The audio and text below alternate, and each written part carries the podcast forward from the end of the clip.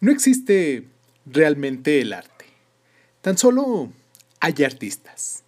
Estos eran en otros tiempos hombres que cogían tierra coloreada y dibujaban toscamente las formas de un bisonte sobre las paredes de una cueva. Hoy compran sus colores y trazan carteles para las estaciones del metro. Entre otros, y unos, han hecho muchas cosas de los artistas.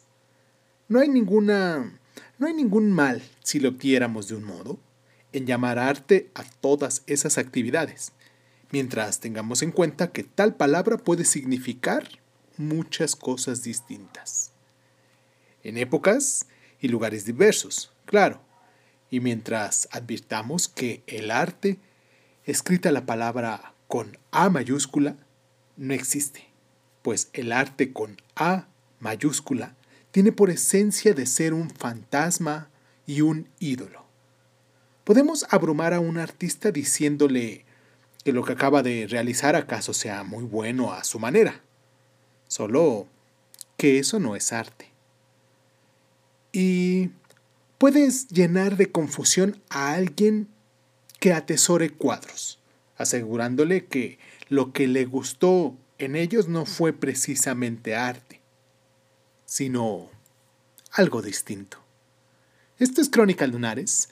Yo soy Irving Sun y como lo hemos estado avisando en días anteriores, este es nuestro primer programa de Veneris Dice, o sea, en viernes, viernes 2 de julio, que le llamaremos, les llamaremos Veneris Dice, a nuestra sección de arte, que es la que vamos a comenzar con esta sección porque tendremos muchísimos otros temas, pero pues como lo hemos venido anunciando hace un par de días, pues cada día vamos a tener un tema distinto y pues el día de hoy, 2 de julio, Veneris Dice, vamos a hablar un poquito sobre mm, arte.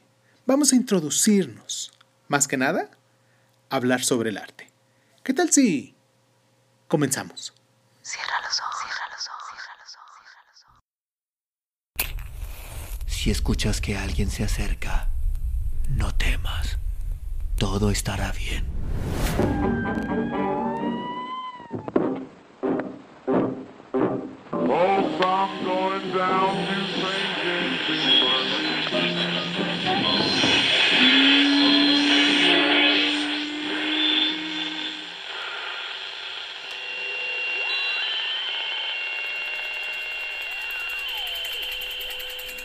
Estás escuchando, Crónica, Crónica, el lugar donde el mundo entra por tus oídos. Bienvenido. En verdad, no creo que haya ningún motivo ilícito entre los que puedan hacer que guste una escultura o un cuadro. A alguien le puede complacer un paisaje porque lo asocia a la imagen de su casa o un retrato porque le recuerda a un amigo. No hay prejuicios sobre ello, ¿sí? Todos nosotros, cuando vemos un cuadro, nos ponemos a recordar miles de cosas que influyen sobre nuestros gustos y adversiones también. En tanto que esos recuerdos nos ayuden a gozar de lo que vemos, no tenemos por qué preocuparnos. Únicamente cuando un molesto recuerdo nos obsesiona, cuando instintivamente nos apartamos de una espléndida representación de un paisaje alpino, porque aborrecemos el deporte de escalar, es cuando debemos sondearnos para hallar el motivo de nuestra propia repugnancia, que nos priva de un placer que, de otro modo, habríamos experimentado, ¿no? Hay causas equivocadas de que no nos guste una obra de arte. A mucha gente le gusta ver en los cuadros lo que también le gustaría ver en la realidad. Se trata de una preferencia perfectamente comprensible. A todos nos atrae lo bello en la naturaleza y agradecemos a los artistas que lo recojan en sus obras. Estos mismos artistas no nos censurarían por nuestros gustos. Cuando el gran artista flamenco Rubens dibujó a su hijo, podemos observar la ilustración número uno en nuestra página de Instagram de Crónicas Lunares de Sun. Ahí recuerden que vamos a poder observar todas y cada una de las imágenes de las cuales hacemos mención en este programa de viernes y pues los viernes consiguientes. Él estaba orgulloso, él, hablando de Rubens nuevamente, estaba orgulloso de las agradables facciones de su niño y deseaba que también nosotros admiráramos a su pequeño. Pero esta inclinación a los temas bonitos y atractivos puede convertirse en nociva si nos conduce a rechazar obras que representan asuntos menos agradables. El gran pintor alemán, Alberto Durero, seguramente dibujó a su madre. También la podemos observar en la ilustración número 2. Con tanta devoción y cariño como Rubens lo hizo con su hijo. Su verista estudió en la vejez y la decrepitud puede producirnos tan viva impresión que nos haga apartar los ojos de él. Y sin embargo, si reaccionamos contra esta primera aversión, quedaremos recompensados con creces, pues el dibujo de Durero, en su tremenda sinceridad, es una gran obra de arte. De pronto descubrimos que la hermosura de un cuadro no reside realmente en la belleza de su tema, no sé si los golfitos de Murillo, en nuestra ilustración siguiente, número 3, que se complacía en pintar, eran bellos estrictamente o no, pero tal como fueron pintados por él, poseen desde luego un gran encanto. Por otra parte, muchos dirán que resulta ñoño el niño del maravilloso interior holandés de Peter de Hodge.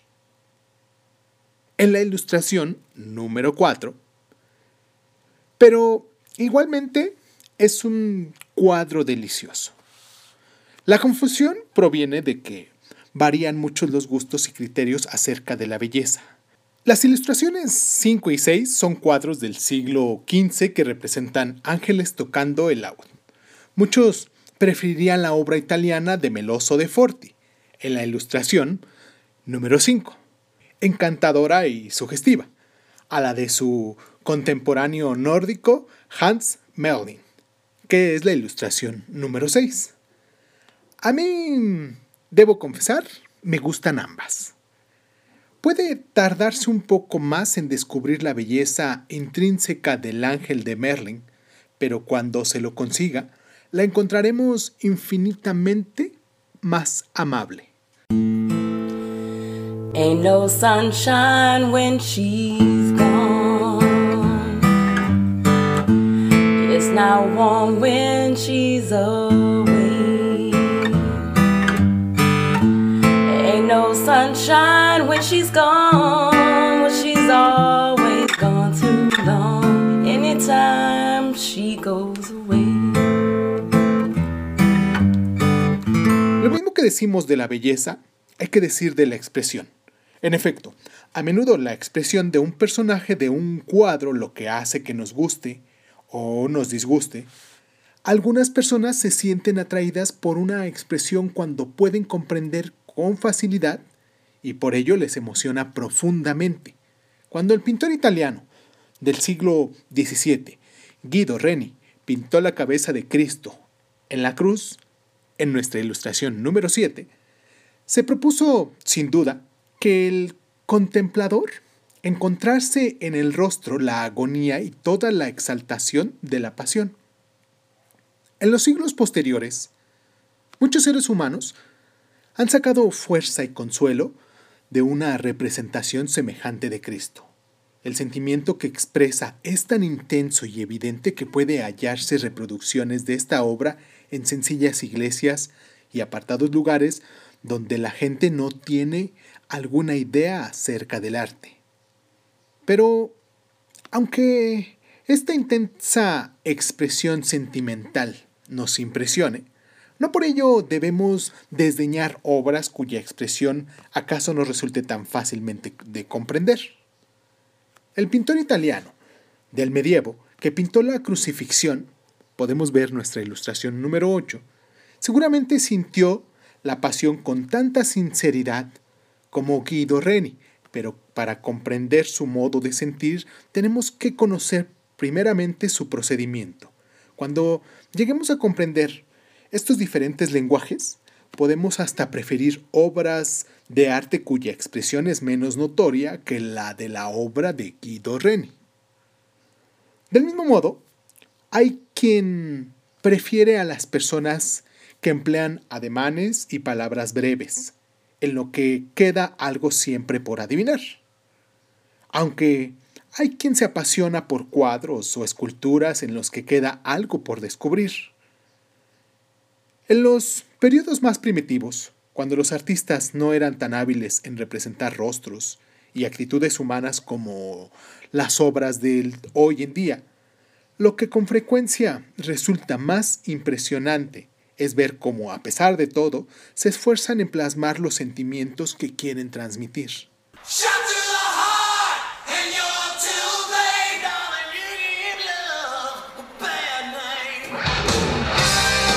Pero con frecuencia nos encontramos con quienes tropiezan con esta dificultad. Quieren admirar la destreza del artista al representar los objetos y lo que más le gustan son cuadros en los que algo aparece como si fuera de verdad. Ni por un momento he de negar que esta es una consideración importante. La paciencia y la habilidad que conducen a la representación fidedigna del mundo visible son realmente dignas de admiración. Grandes artistas de otras épocas han dedicado muchos esfuerzos a obras en las que el más pequeño pormenor ha sido registrado cuidadosamente. El estudio a la acuarela de una liebre por Durero, ahora veremos la ilustración número 9, es uno de los más famosos ejemplares de tal acendrada paciencia. Pero ¿Quién diría que el dibujo de un elefante por Rembrandt, nuestra siguiente ilustración, número 10, es forzosamente menos bueno porque representa menos detalles? En realidad, Rembrandt fue tan mago que nos dio la sensación de la piel rugosa de un elefante con solo unas cuantas líneas de su carboncillo. ¿Se dan cuenta? Pero no solo es el abocetamiento lo que molesta a los que prefieren que sus cuadros parezcan de verdad. Aún sienten mayor aversión por obras que consideran dibujadas incorrectamente, en especial si pertenecen a épocas mucho más cercanas a nosotros en las que el artista está obligado a saber más. En realidad, no existe misterio en estas distorsiones de la naturaleza acerca de las cuales oímos tantas quejas de las discusiones en torno al arte moderno. Todo el que haya visto la película de Walt Disney ahora lo sabe muy bien. Sabe que es perfectamente correcto dibujar cosas de modo distinto a cómo se representan, cambiarlas o alterarlas de un modo o de otro. El ratón Mickey no tiene gran cosa que ver con el ratón de verdad. Pero la gente no escribe cartas indignadas a los directores de periódicos acerca de la longitud de su cola. Quienes penetran en el mundo encantado de Disney no se preocupan del arte con A mayúscula. No van a ver sus películas armados con los mismos prejuicios que cuando van a ver una exposición de pintura moderna. Pero si un artista, un artista moderno, dibuja algo a, a su manera peculiar, enseguida será considerado como un chapucero incapaz de hacerlo mejor. Ahora bien, pensemos como queramos de los artistas modernos, pero podemos estar seguros de que poseen conocimientos suficientes para dibujar con corrección. Si no lo hacen así, es porque acaso sus razones sean muy semejantes a las de Disney. La ilustración número 11 muestra una lámina de la historia natural, ilustrada por el famoso representante del arte moderno, Pablo Picasso. Nadie encontrará, seguramente, falta alguna en su deliciosa representación de una gallina con sus polluelos. Pero al dibujar un pollastrón, o sea, un pollito, en nuestra ilustración número 12, Picasso no se contentó con presentar la simple apariencia del ave, sino que se propuso revelar su agresividad y su estúpido engallamiento. En otras palabras, ha llegado a la caricatura, pero qué penetrante criatura.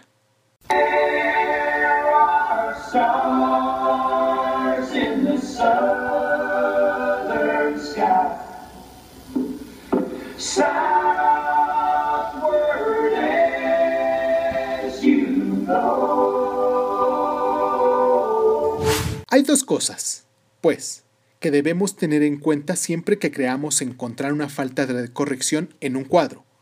Una, si el artista no tuvo sus motivos para alterar la apariencia de lo que vio, oiremos hablar mucho acerca de tales motivos, como la historia del arte que no los revela. Otra, que nunca debemos condenar una obra por estar incorrectamente dibujada y menos que estemos completamente seguros de que el que está equivocado es el pintor y no nosotros. Todos nos inclinamos enseguida a aceptar el veredicto de que las cosas no se presentan así. Tenemos la curiosa costumbre de creer que la naturaleza debe aparecer siempre como los cuadros a los que estamos habituados. Es fácil ilustrar esto con un descubrimiento sorprendente realizado no hace mucho. Millares de personas, durante siglos, han observado el galope de los caballos, han asistido a carreras o cacerías, han contemplado cuadros y grabados hípicos, con caballos en una carga de combate o al galope tras los perros. Ninguna de esas personas parece haberse dado cuenta de cómo se representa realmente un caballo cuando corre. Pintores, grandes o pequeños, los han representado siempre con las patas extendidas en el aire, como el gran pintor del siglo XIX, Theodore Hericaut, en el famoso cuadro de las carreras de Epson. Ahora podemos ver nuestra ilustración número 13. Hace unos 120 años, cuando la cámara fotográfica se perfeccionó lo suficiente como para poder tomar instantáneas de caballos en plena carrera, quedó demostrado que tanto los pintores como su público se habían equivocado por entero. Ningún caballo al galope se mueve del modo que nos hace parecer tan natural, sino que extiende las patas en tiempos distintos al levantarlas del suelo. Esto lo podemos observar en nuestra ilustración número 14. Ahora, si reflexionamos un momento, nos daremos cuenta de que difícilmente podría ser de otro modo. Y sin embargo, cuando los pintores comenzaron a aplicar este nuevo descubrimiento y pintaron caballos moviéndose, como efectivamente lo hacen, todos se lamentaban de que sus cuadros mostraran un error. Sin duda, que este es un gran ejemplo exagerado, pero errores semejantes no son en modo alguno tan infrecuentes como lo podemos creer.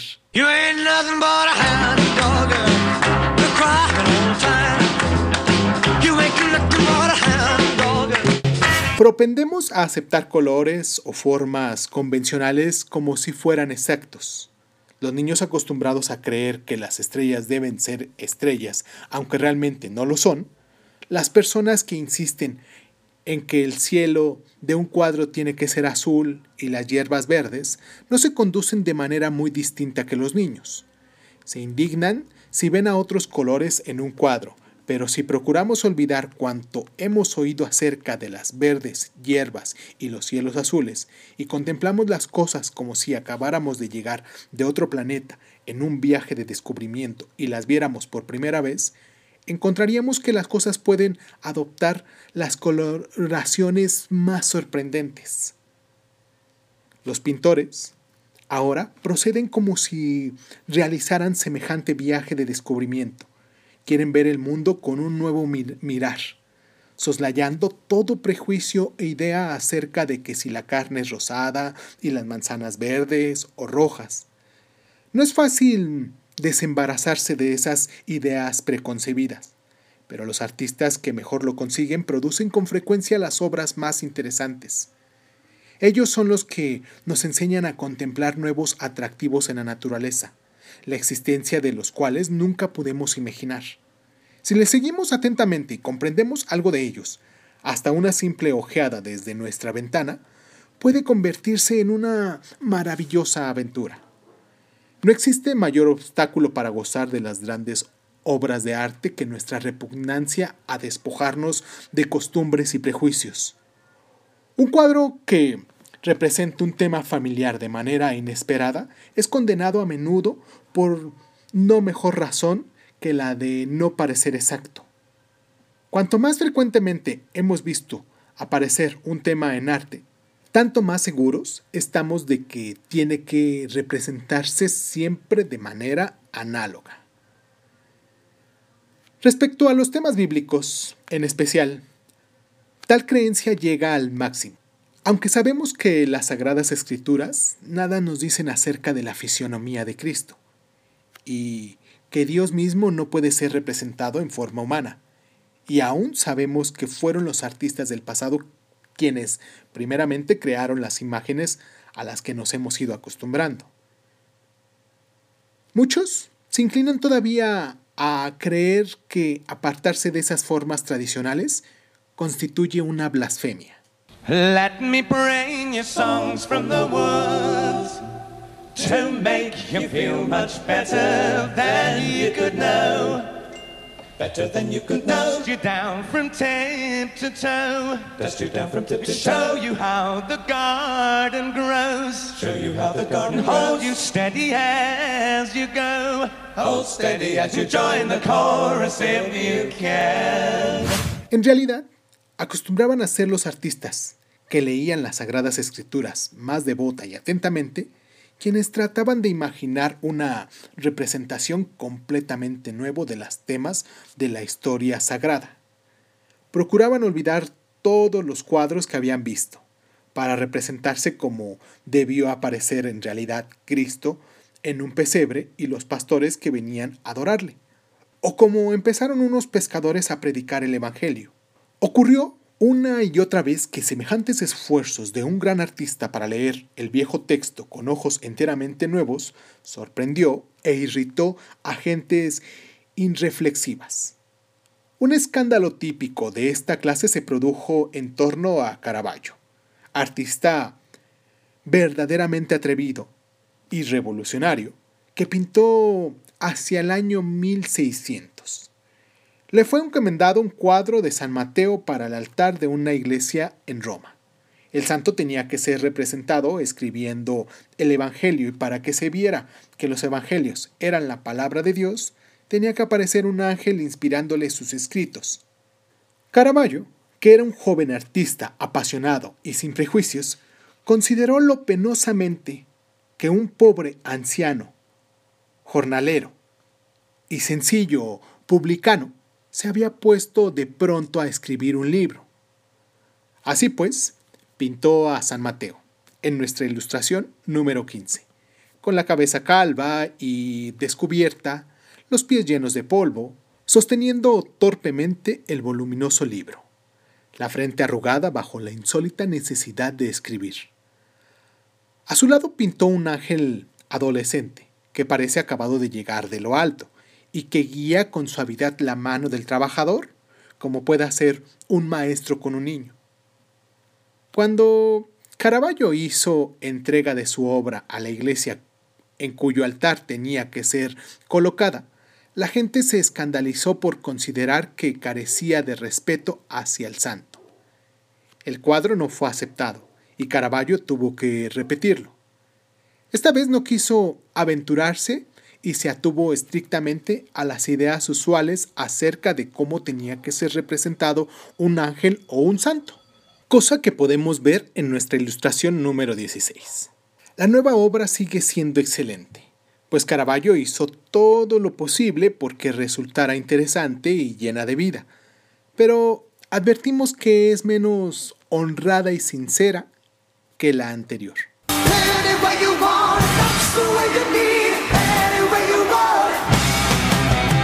La anécdota revela los prejuicios que pueden ocasionar quienes desprecian y censuran las obras de arte por motivos erróneos. La idea más importante con la que tenemos que familiarizarnos es que las que nosotros llamamos obras de arte no constituyen el resultado de alguna misteriosa actividad, sino que son objetos realizados por y para seres humanos. Un cuadro parece algo muy distante cuando está con su cristal y su marco colgado en la pared y en nuestros museos. Muy justamente, está prohibido tocar los objetos a la vista. Pero en verdad fueron hechos para ser tocados y manejados, comprados, admitidos o rechazados.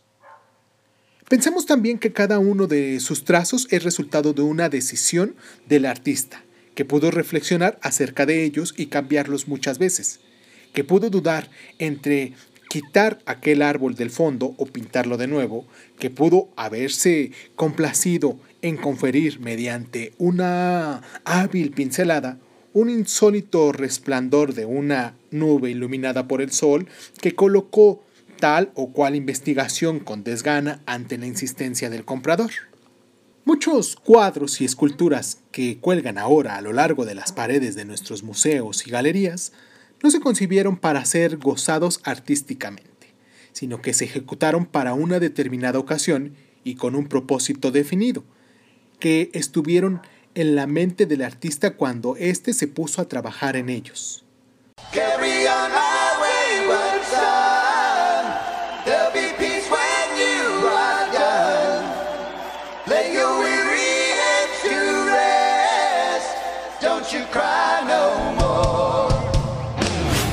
Por otra parte, esas condiciones con, con las que nosotros, como intrusos, generalmente abrumamos a los artistas, ideas acerca de la belleza y la expresión, raramente son mencionadas por ellos.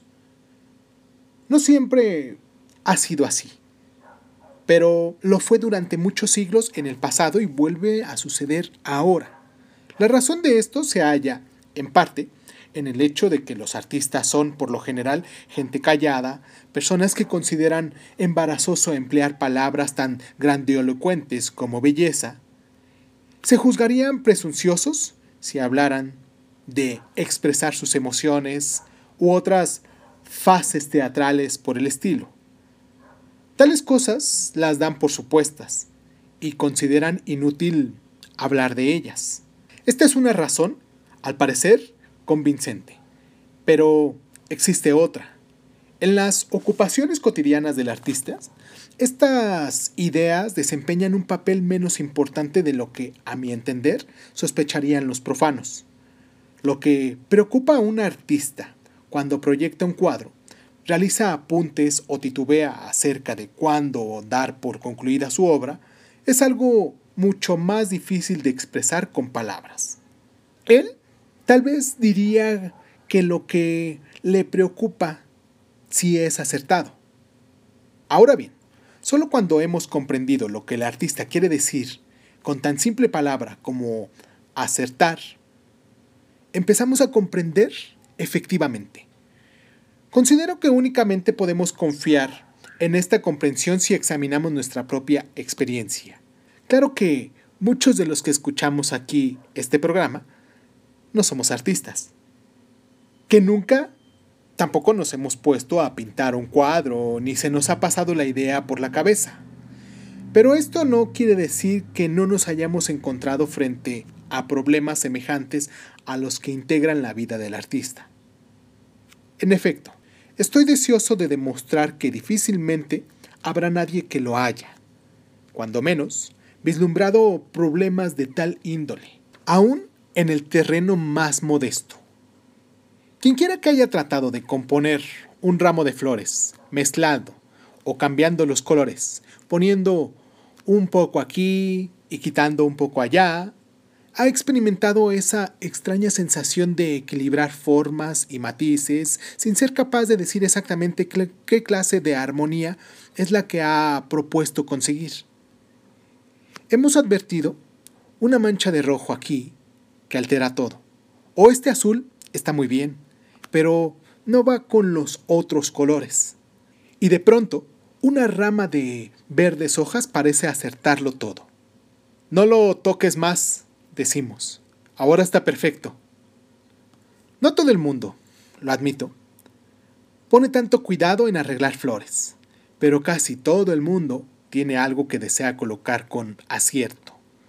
Puede tratarse de encontrar el cinturón acertado que haga juego con cierto vestido o de cualquier otra cosa que en nuestra vida cotidiana nos salga al paso. Por trivial que pueda ser, en cada caso percibimos que un poco de más o un poco de menos rompe el equilibrio y que solo hay una proporción en la que la cosa es como debe ser.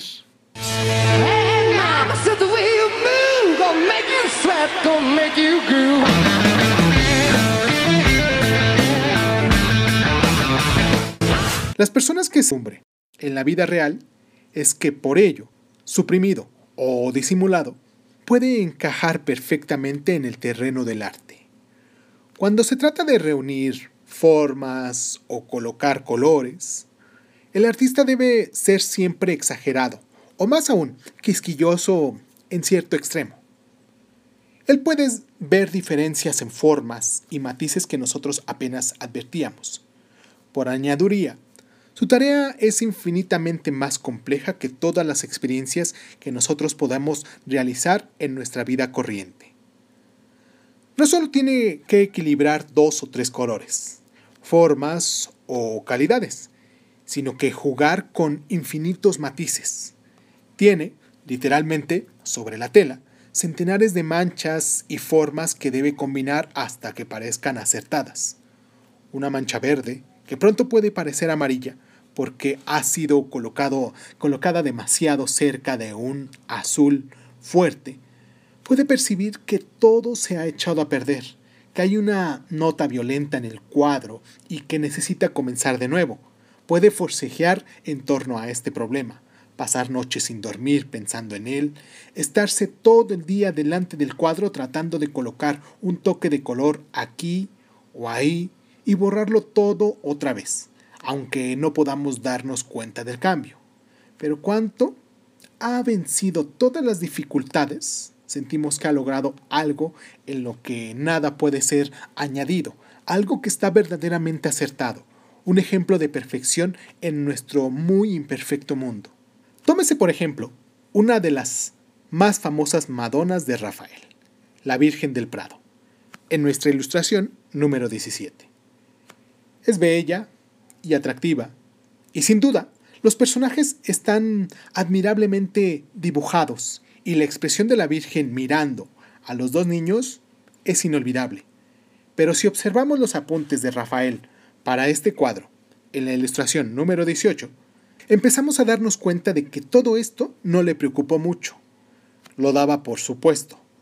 Lo que una y otra vez trató de conseguir fue el acertado equilibrio entre las figuras, la exacta relación entre ellas que debía producir el más armonioso conjunto, en el rápido apunte del ángulo izquierdo, pensó dejar a Cristo niño avanzando y volviéndose a mirar a su padre, e intentó distintas posturas para la cabeza de esta última que se correspondieran con el movimiento del niño. Después decidió volver al niño hacia atrás y dejar que la mirara. Intentó otra colocación, esta vez induciendo al pequeño Juan, pero en lugar de dejar a Cristo niño mirándole, le puso mirando fuera del cuadro. Después hizo otro intento, evidentemente impacientándose ya, colocando la cabeza del niño en distintas actitudes. Hay varias páginas como esta en su cuaderno de apuntes, en las cuales trata una y otra vez de combinar a la mejor manera estas tres figuras. Pero si volvemos ahora al cuadro terminado, veremos que al final, acertó con la más adecuada. Todo parece hallarse en el lugar que le corresponde, y el equilibrio y la armonía que consiguió Rafael tras su ardua labor parecen tan naturales, y sin embargo, que apenas podemos darnos cuenta de ello. Y son esa armonía y ese equilibrio lo que hacen más hermosa la hermosura de la Virgen, y más delicada la belleza de Cristo Niño o de San Juan Niño.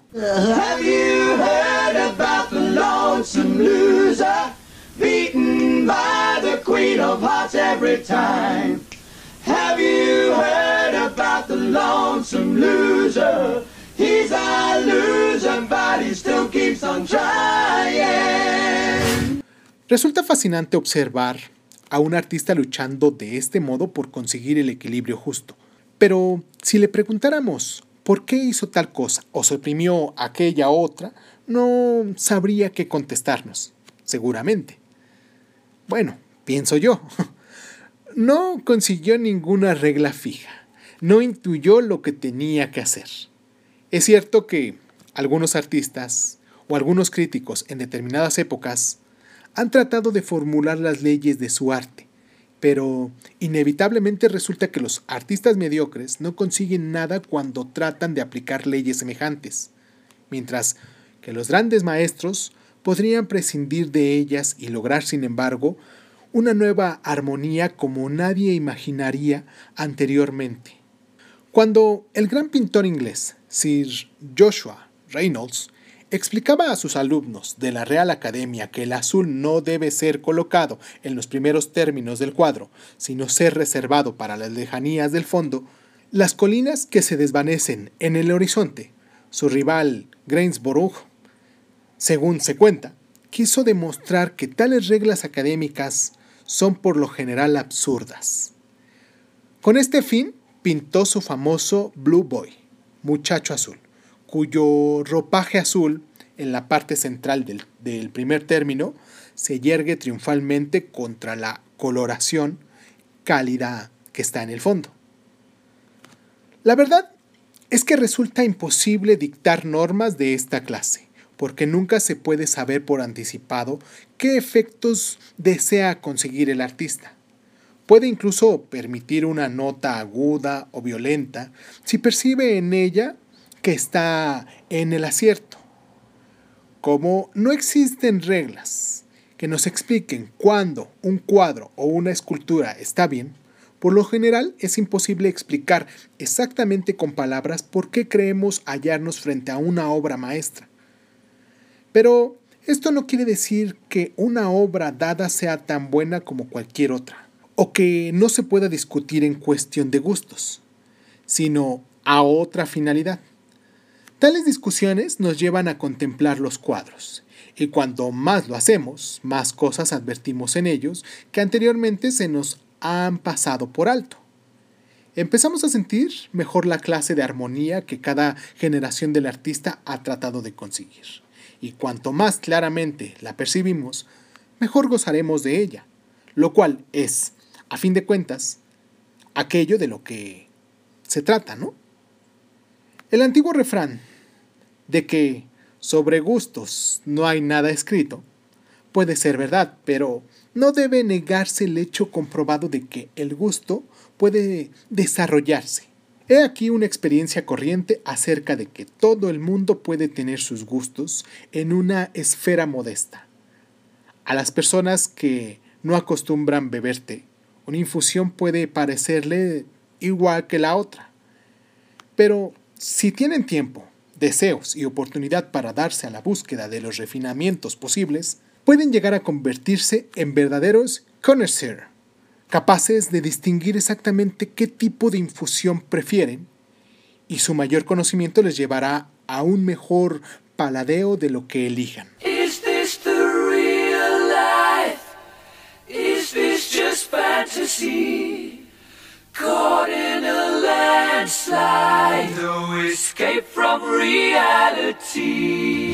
Claro está que el gusto en artes es algo infinitamente más complejo que en lo que se refiere a manjares o bebidas.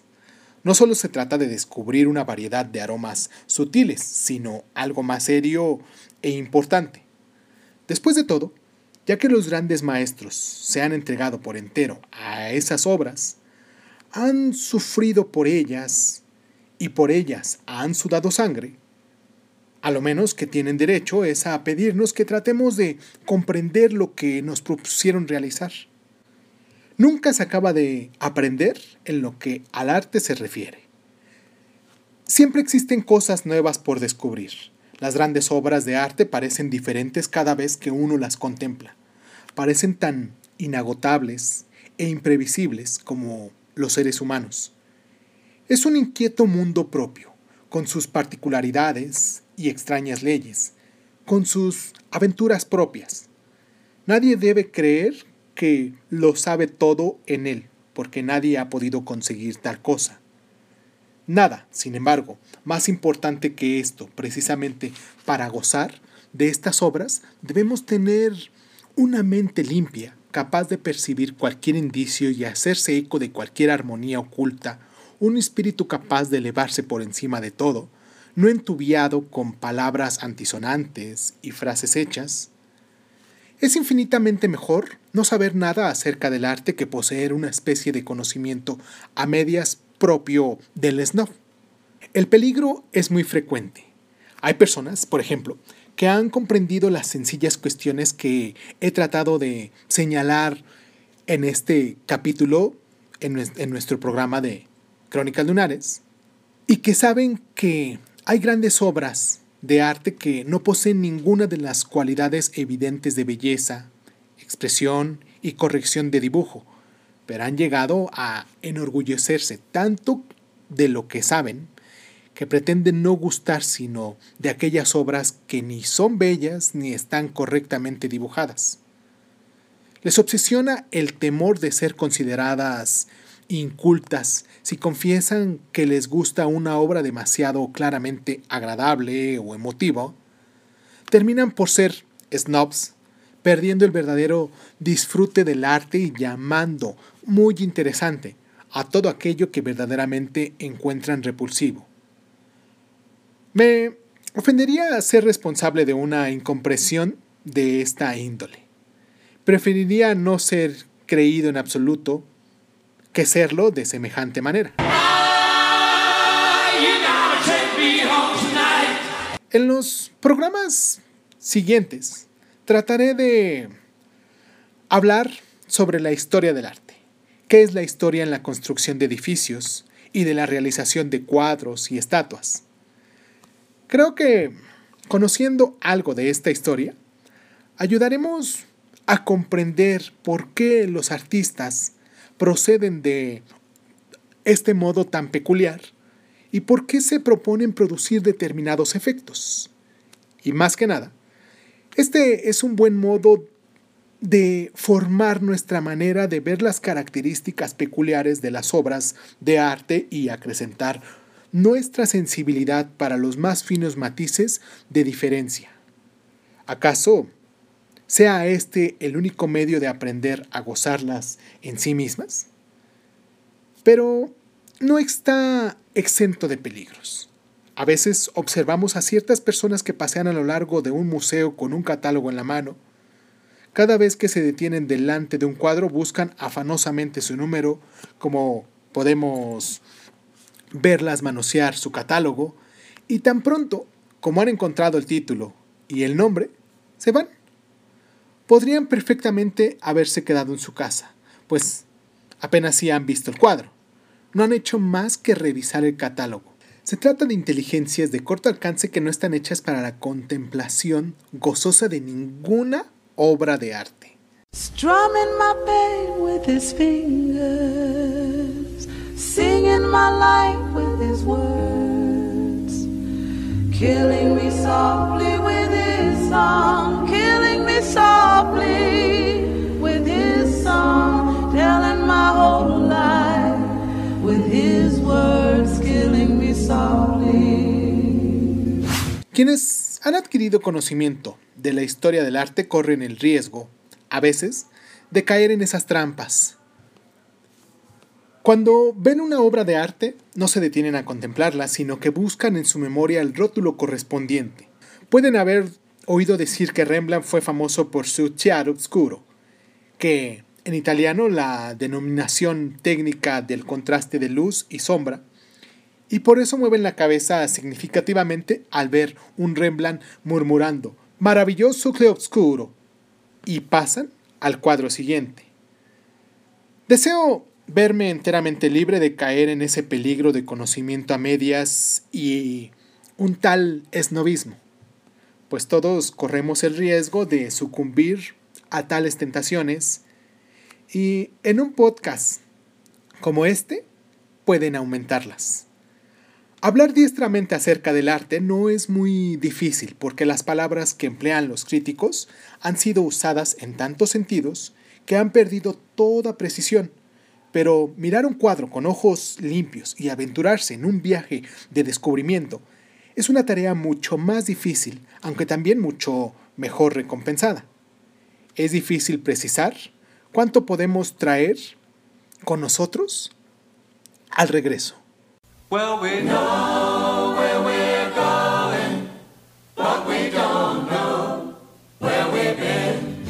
Espero que hayan disfrutado el programa del día de hoy. Espero que se encuentren muy bien. Esto es Crónica Lunares. Yo soy Irving Sun y pues nada, muchísimas gracias. Muchísimas gracias por estar.